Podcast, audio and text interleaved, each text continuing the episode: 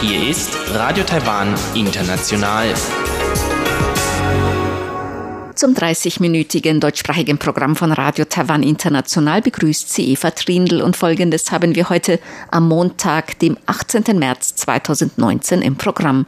Zuerst die Nachrichten des Tages. In Taiwan entdecken berichtet Sebastian Hambach über Pläne der Landwirtschaftskommission, ein System für ein garantiertes Einkommen für Landwirte einzuführen. Dazu ein Interview mit Professorin Lei Liefen vom Seminar für Landwirtschaftslehre an der Nationalen Taiwan-Universität. In Taiwan entdecken folgt ein Interview mit dem US-Sonderbotschafter für Religionsfreiheit Samuel Brownback, der vergangene Woche zur Teilnahme am ersten regionalen Forum für Religionsfreiheit der Region Indo-Pazifik in Taiwan war. Nun zuerst die Nachrichten. Präsidentin Tsai Ing-wen zufolge werde es, solange sie Präsidentin sei, kein ein Land, zwei Systeme geben. Der frühere Premierminister Lai Ching-te hat sich zur parteiinternen Vorwahl für die DPP-Präsidentschaftskandidatur angemeldet. Und die Küstenwache ist von ihrem ersten Rettungseinsatz im Indischen Ozean zurückgekehrt.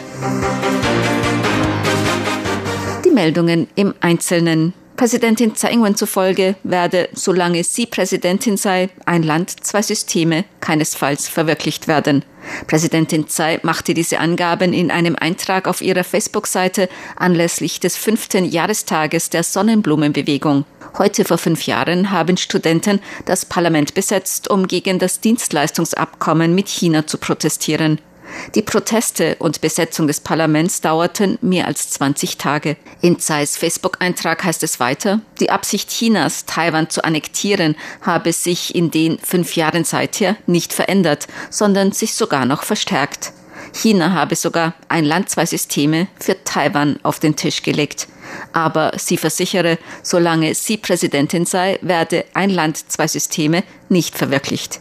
Tsai schrieb außerdem, sie werde sich in dieser Woche noch für die Vorwahl zur DPP-Präsidentschaftskandidatur anmelden und sich um die DPP-Kandidatur für die Präsidentschaftswahl 2020 bewerben und nach einer zweiten Amtszeit streben. Der frühere Premierminister Lai Ching-te hat sich zur parteiinternen Vorwahl für die DPP-Präsidentschaftskandidatur 2020 angemeldet. Damit fordert er die amtierende Präsidentin Tsai Ing-wen heraus, die bereits vorher ihre Absicht angekündigt hatte, sich 2020 zur Wiederwahl zu stellen. Als Begründung für seine Entscheidung sagte Lai,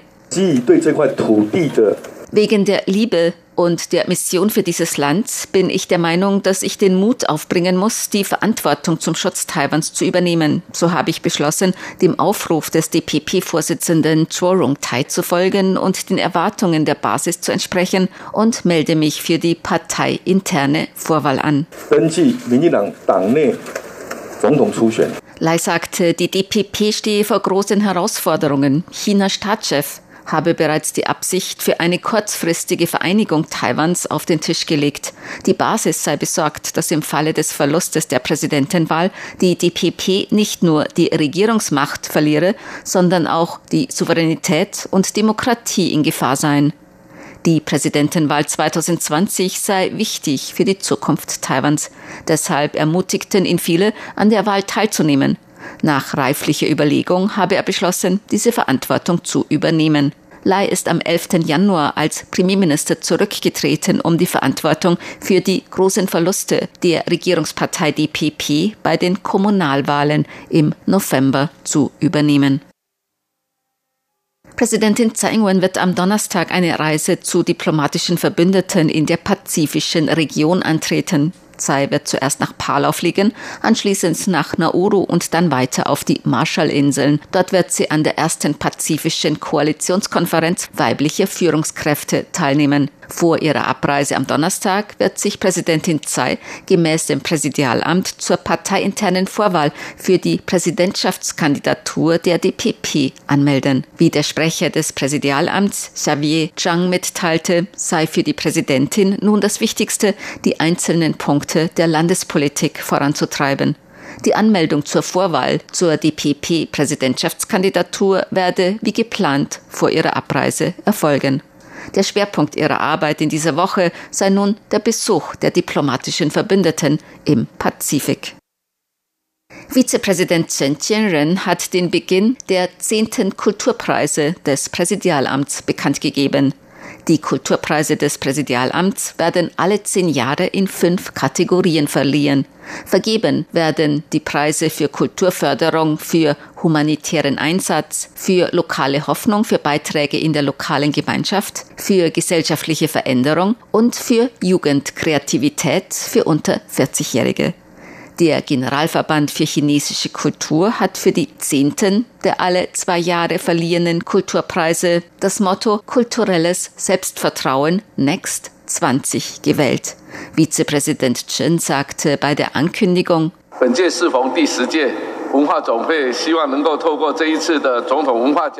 本届适逢第十届文化总会，希望能够透过这一次的总统文化奖。es ist der zehnte Preis. Der Kulturverband hofft, dass mit dem Kulturpreis des Präsidialamts ein Rückblick gehalten wird, wie Taiwan in den vergangenen 20 Jahren nach und nach seine eigene kulturelle Identität aufgebaut hat und darüber hinaus sollen die kulturellen Möglichkeiten für die Zukunft dargestellt werden. Deshalb wurde das Motto Kulturelles Selbstvertrauen Next 20 gewählt. 所以定调为文化自信 Next 20。 Die Bewerbungsfrist ist ab heute bis zum 17. Mai. Es können sich Einzelpersonen bewerben, es können auch Personen oder Gruppierungen durch Organisationen vorgeschlagen werden, durch frühere Preisträger oder das Vorauswahlkomitee. Die Auswahl der Preisträger folgt in drei Phasen. Die Küstenwache ist heute von ihrem ersten Rettungseinsatz im Indischen Ozean zurückgekehrt. Ein Crewmitglied hatte am 20. Februar ein taiwanisches Fischerboot im Indischen Ozean in seine Gewalt gebracht. Das Boot befand sich vor der Küste von Mauritius. Dabei ist eine Person getötet worden, sieben werden vermisst. An Bord des Fischerbootes befanden sich 24 Personen, davon drei Taiwaner, zehn Philippiner und elf Indonesier. Das philippinische Crewmitglied, dem vorgeworfen wird, das Boot in seine Gewalt gebracht zu haben, wird verdächtigt, ein anderes philippinisches Crewmitglied getötet zu haben. Der Verdächtige wurde festgenommen und nach Taiwan gebracht. Vizepremierminister Chen Chi-mai sagte heute in einer Pressekonferenz, die Regierung werde ihr Bestes tun, um taiwanische Fischerboote und deren Mannschaften bei ihrer Arbeit auf hoher See zu schützen. Am Samstag haben die Nachwahlen für vier Parlamentsmandate stattgefunden. Die Nachwahlen fanden in New Taipei City, Tainan, Changhua und auf der Insel Jinmen statt. Gemäß der zentralen Wahlkommission haben in New Taipei City und Tainan die Kandidaten der Regierungspartei DPP gewonnen, in Changhua der Kandidat der Oppositionspartei KMT und in Jinmen eine unabhängige Kandidatin. Abgeordnete der Regierungspartei DPP haben nun 68 Sitze im Parlament. Das Parlament hat insgesamt 113 Sitze. Die zentrale Wahlkommission wird voraussichtlich die Ergebnisse morgen offiziell bekannt geben. Zur Börse. Die Taipei-Börse hat heute höher geschlossen. Der Aktienindex TAIX stieg um 73,46 Punkte oder 0,70 Prozent auf 10.512,70 Punkte. Der Umsatz erreichte 115,80 Milliarden Taiwan-Dollar. Das sind umgerechnet 3,31 Milliarden Euro oder 3,75 Milliarden US-Dollar. Das Wetter. Heute war es inselweit teils sonnig, teils bewölkt, bei Temperaturen zwischen 18 und 26 Grad Celsius in Nord-Taiwan, zwischen 19 und 29 Grad in Mittel-Taiwan und zwischen 19 und 31 Grad in Süd-Taiwan. Die Aussichten für morgen Dienstag, den 19. März 2019. Viel Sonne im Norden und Osten auch bewölkt, bei Temperaturen bis 25 Grad im Norden, bis 29 Grad in Mittel-Taiwan und bis 30 Grad Celsius in Süd-Taiwan. Dies waren die Tagesnachrichten am Montag, dem 18. März 2019 von Radio Taiwan International.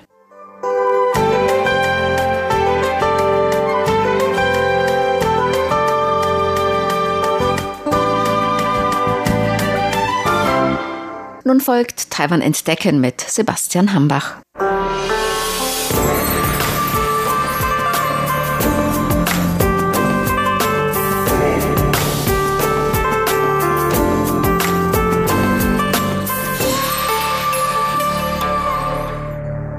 In Taiwan kommt es immer wieder zu teils großen Preisschwankungen von angebauten Nahrungsmitteln.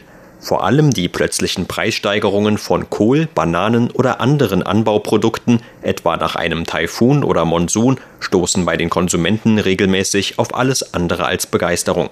Dann gibt es je nach Wetterlage auch immer wieder mal Phasen der Überproduktion, zu deren Leidtragenden vor allem die Landwirte selbst gehören denn sie sind dann gezwungen, ihre Anbauprodukte zu Preisen weit unter den Produktionskosten zu verkaufen. Mit einem neuen System des garantierten Einkommens will die Landwirtschaftskommission diese Situation verbessern. Vereinfacht gesagt bekommen die Landwirte nach ihrer Registrierung einen zugesicherten Preis für ihre Produkte. Im Gegenzug verpflichten sie sich dazu, sich an bestimmte Vereinbarungen zu halten, die etwa die Menge der Aussaat oder die Größe der Anbaufläche betreffen. Zu diesem Thema sprach vor kurzem im Interview mit RTI Frau Professor Lei Li Fen vom Seminar für Landwirtschaftslehre an der Nationalen Taiwan-Universität. Zunächst erklärt uns Professor Lei Inhalte und Ziele des Plans für ein garantiertes Einkommen der Landwirte. Das vorderste Ziel dieses Plans besteht in der Hoffnung der Regierung, die Ernteerträge zu kontrollieren. Das heißt, normalerweise, wenn das Wetter gut ist und es zu einer Überproduktion kommt, gehen die Preise in den Keller.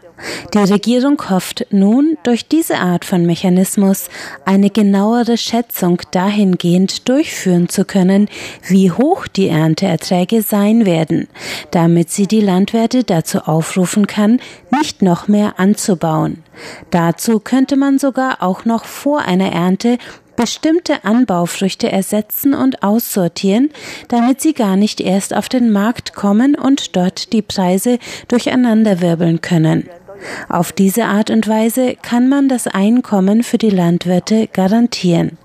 Auf einem freien Markt besteht allerdings die Schwierigkeit, dass die Landwirte nicht unbedingt auf die Appelle der Regierung hören. Wenn die Regierung den Landwirten nun sagt, dass sie bestimmte Produkte nicht anbauen sollen, weil es ein Überangebot gibt, fragen sich die Landwirte vielleicht, ob sich die anderen auch wirklich alle daran halten oder ob man selbst am Ende dafür bestraft wird, dass man der Einzige ist, der auf die Regierung gehört hat. Das gehört zum menschlichen Charakter. Auch gut gemeinte Ratschläge bleiben eben nur gut gemeinte Ratschläge und es wird immer einen Unterschied zur tatsächlichen Umsetzung geben.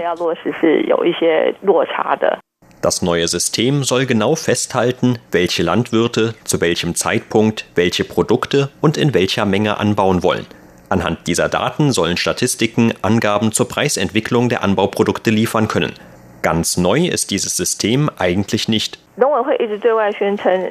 Die Landwirtschaftskommission hat schon immer gesagt, dass sie die Daten von Landwirten registriert. Deshalb hat sie auch immer ihre Prognosen zu möglichen Preisveränderungen bei verschiedenen Anbauprodukten bekannt gegeben. Prinzipiell gab es also schon dieses System der Registrierung, aber es war nicht sehr präzise. Noch wichtiger ist aber, dass es bisher keine wirtschaftlichen Anreize gab. Die Landwirte wussten also nicht, welche Vorteile ihnen durch eine Registrierung entstehen. Wenn die Preise also sinken und ich zu denen gehöre, die sich brav registriert haben, bekomme ich dann eine höhere Priorität bei Ankäufen durch die Regierung? Oder habe ich dann eine höhere Priorität bei der Verteilung von Subventionen? Wenn es diese wirtschaftlichen Anreize aber nicht gibt, frage ich mich, warum ich mich an das, was die Regierung sagt, halten sollte. Eine Frage ist auch, welche Anbauprodukte von den Landwirten registriert werden sollen. Vor allem der Kohl gehört zu den Produkten, dessen Preisverteuerungen immer von einem Großteil der Bevölkerung wahrgenommen werden. Das liegt daran, dass der Kohl von allen Gemüsesorten diejenige ist, die von den Verbrauchern in Taiwan in den größten Mengen konsumiert wird. Der Kohl wird in Taiwan das ganze Jahr über gegessen. Manche Leute essen ihn jeden Tag, zum Beispiel diejenigen, die immer eine Lunchbox im Restaurant kaufen. Prinzipiell gesehen ist der Kohl ein landwirtschaftliches Anbauprodukt, das das ganze Jahr über angepflanzt werden kann. Außerdem kann man ihn auch einfrieren und aufbewahren. Im Sommer, wenn es wärmer ist, wird er in höheren Lagen angebaut. Wir sorgen uns besonders um den Kohl in Zeiten, zu denen die Preise fallen, was zum Beispiel im Winter der Fall ist. In der Zeit vom Übergang des alten in das neue Jahr pflanzen die Landwirte oft vermehrt Kohl an, weshalb die Produktionsmenge von Kohl im Winter zunimmt. Viele der Landwirte gehen dabei bewusst ein gewisses Risiko ein. Falls es nämlich einen sehr kalten Winter gibt, kann es sein, dass der Preis von Kohl auf bis zu 100 Taiwan-Dollar pro Kopf anwächst. Falls es so kommt, haben sie einen beträchtlichen Einkommensbonus zum Jahresende. Aber dieses Jahr zum Beispiel kam es anders. Das Wetter war die meiste Zeit über sehr gut und die Preise deshalb schlecht. Den Landwirten entging also der erwartete Bonus. Gerade weil so viele von ihnen Kohl anbauten, gingen auch dessen Preise stark in den Keller. Die Regierung sieht sich zu dieser Zeit darum mit den Forderungen der Landwirte konfrontiert, die aufgrund der schlechten Preise nach Hilfe rufen. Für die Regierung ist es auch nicht einfach. Sie ist der Meinung, dass die Landwirte selbst das Risiko tragen müssen.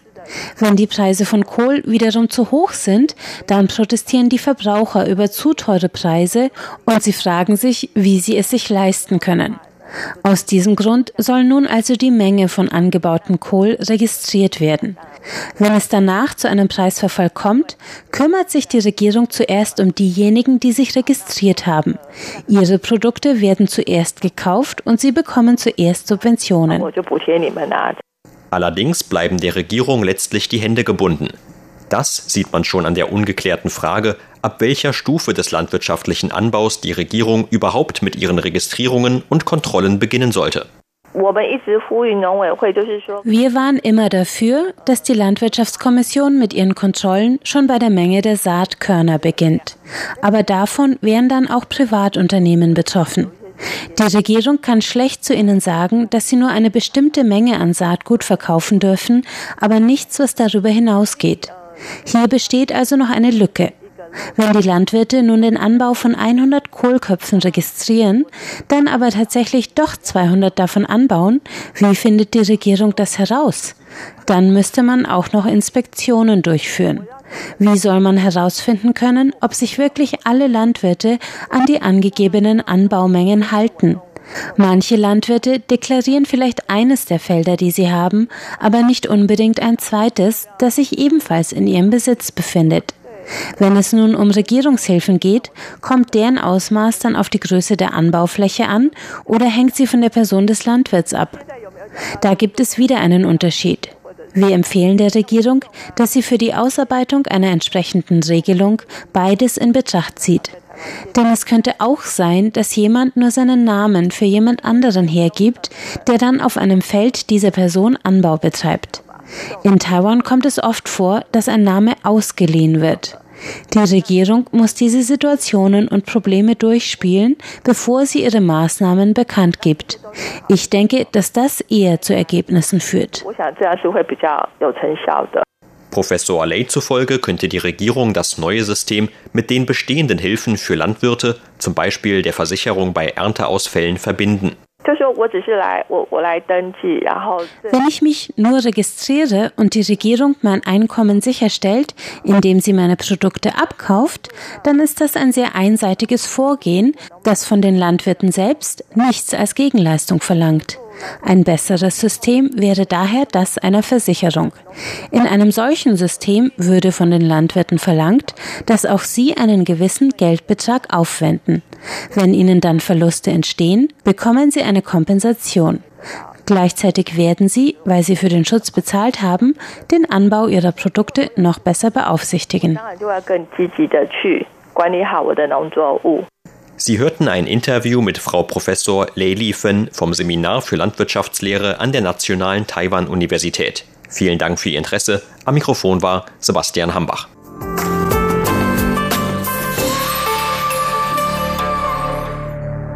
Sie hören Radio Taiwan International. In Taiwan Monitor folgt ein Interview mit dem US-Sonderbotschafter für Religionsfreiheit Samuel Brownback.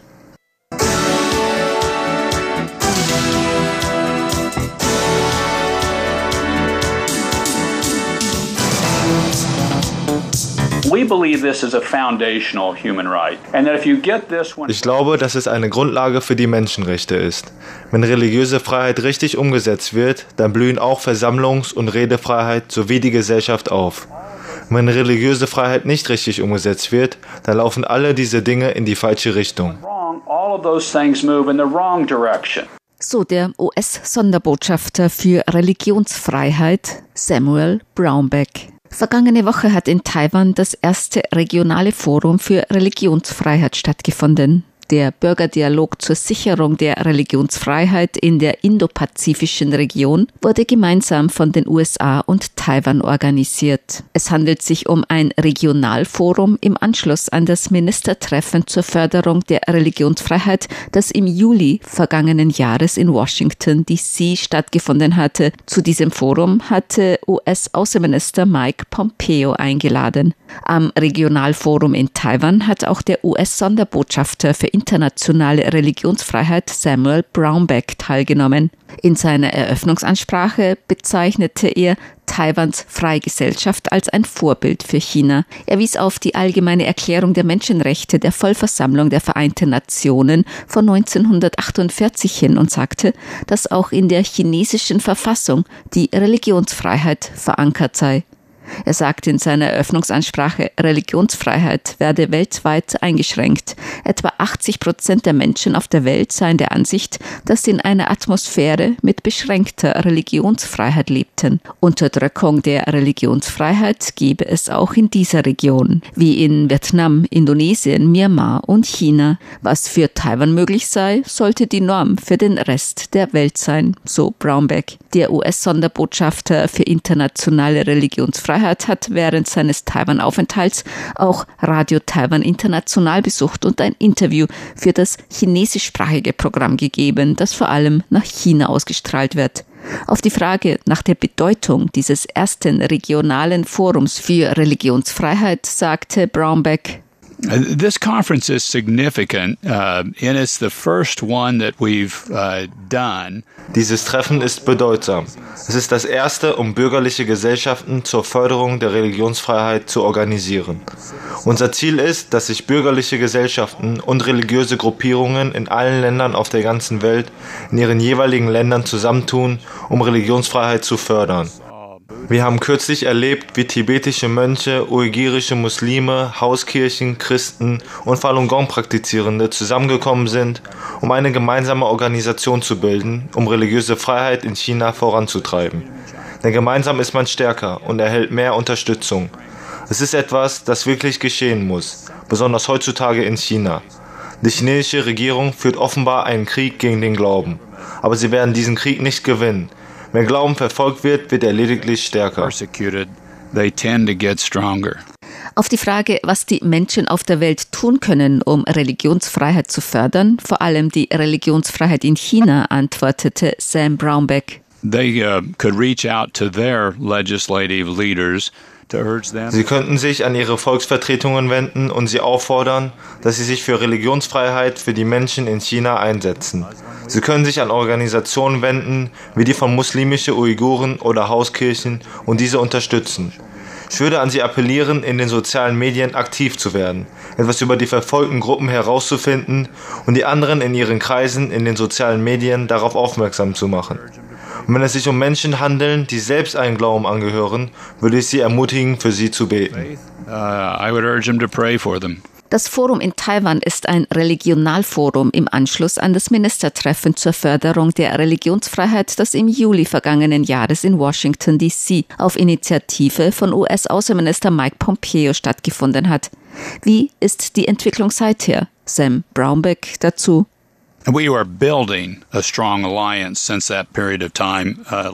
Wir bauen seit vergangenen Juli eine starke Allianz auf. Wir haben regionale Gipfeltreffen in Abu Dhabi und diese in Taiwan abgehalten. Weitere sind in Marokko, der Mongolei und in Europa geplant. Wir haben Unterstützung von vielen Menschen erfahren und es bildet sich offenbar eine sehr große Dynamik in Sachen Religionsfreiheit. 84 Länder haben an der internationalen Konferenz zur Förderung der Religionsfreiheit vergangenen Juli teilgenommen und viele sind dem Aufruf tätig zu werden gefolgt. Das erste regionale Forum für Religionsfreiheit hat nun in Taiwan stattgefunden. Dazu Sam Brownback. Well, you're Taiwan wurde gewählt, weil es eine sehr gute Erfolgsgeschichte hinsichtlich der Religionsfreiheit hat. Die Menschen praktizieren hier ihren Glauben frei und ohne Angst vor Unterdrückung. Und es ist eine Stärke Taiwans, dass eine Gesellschaft mit so großer Diversität in einem Land zusammenarbeiten kann. Meine Botschaft ist die der Partnerschaft mit den USA und die eines langjährigen Freundes. Wir haben seit vielen Jahren eng mit der Bevölkerung Taiwans zusammengearbeitet. Und sie ist ein herausragendes Beispiel für eine lebendige, aktive Demokratie, die Menschenrechte und die Würde jedes Menschen wertschätzt. Taiwan ist ein von uns geschätztes Beispiel für die ganze Welt. Taiwan habe die Voraussetzungen zur Zusammenarbeit beim Schutz von Verfolgten, so Brownback. One of the things uh, my office does is uh, advocate for people that are in jail. Eine Aufgabe meines Amtes ist, uns für die wegen ihres religiösen Glaubens Inhaftierten auf der ganzen Welt einzusetzen. Wenn wir sie aus dem Gefängnis frei bekommen, dann benötigen sie ein Land, das sie aufnimmt, denn sie müssen oft das Land, in dem sie in Haft waren, verlassen. Wir brauchen Länder, die sich für die Inhaftierten einsetzen und Länder, die sie aufnehmen, wenn sie aus der Haft entlassen werden. Taiwan ist in der Lage, beides zu tun. Die USA nehmen viele Flüchtlinge und Asylsuchende aus der ganzen Welt auf und sie haben sehr viele Beiträge für unsere Nation geleistet. Und es hätte auch sehr positive Auswirkungen auf Taiwan. And they would benefit Taiwan too. Sam Brownback ist später auch mit Li Qingyu, der Ehefrau des in China inhaftierten taiwanischen Menschenrechtsaktivisten Li Mingzhe, zusammengetroffen. Brownback hatte sie bereits vergangenes Jahr in Washington zu einem Gespräch empfangen. Auf die Frage nach dem Grund für das erneute Gespräch mit der Ehefrau von Li Mingzhe antwortete Sam Brownback. Well, um, I, uh ich finde, dass dies ein sehr wichtiger Fall ist. Und das ist der Grund, warum ich mich mit ihr treffe. Ein Teil meiner Treffen mit Leuten zielt darauf ab, sie zu ermutigen und auch zu zeigen, dass wir an ihrer Seite stehen und dass wir weiterhin für sie kämpfen werden. Außerdem sind sie eine große Ermutigung für mich, wenn ich sehe, wie standhaft sie sich für Menschenrechte und Religionsfreiheit einsetzen. Das ist wirklich eine Ermutigung für mich. Auf die Frage, falls er Gelegenheit bekäme, sich mit führenden chinesischen Regierungspolitikern zu treffen, wie er dann die Bedeutung der Religionsfreiheit mit ihnen kommunizieren würde, antwortete der US-Sonderbotschafter für Religionsfreiheit Sam Brownback. I would love to have that chance to meet with them. Ich würde mich sehr freuen, wenn ich die Gelegenheit hätte, sie zu treffen. Denn ich denke, es ist richtig. Man steht an einem Scheideweg und muss wählen, ob man Richtung Religionsfreiheit geht oder in Richtung weitere Unterdrückung. Der Trend der Geschichte geht in Richtung Religionsfreiheit. Unterdrückte Religionen werden durch Unterdrückung gestärkt, nicht geschwächt. Die chinesische Bevölkerung ist eine Gesellschaft und Zivilisation mit großen Errungenschaften. Sie können ihre eigenen Entscheidungen für ihre Seele treffen. Es ist ein Zeichen einer großen Nation, den Menschen die Würde zu geben, die sie verdienen, von der wir glauben, dass sie Gott gegeben ist. Mehr Religionsfreiheit zu gewähren, wird China stärken und nicht schwächen. Und das wird eines Tages geschehen. Und ich bete dafür, dass dies möglichst früh geschieht. And this will happen someday. And my prayer is that it's someday soon.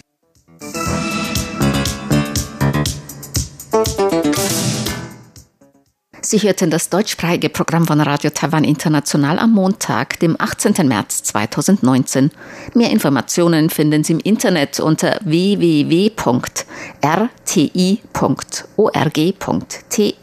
Dann auf Deutsch. Dort können Sie Sendungen, Videos und vieles mehr finden.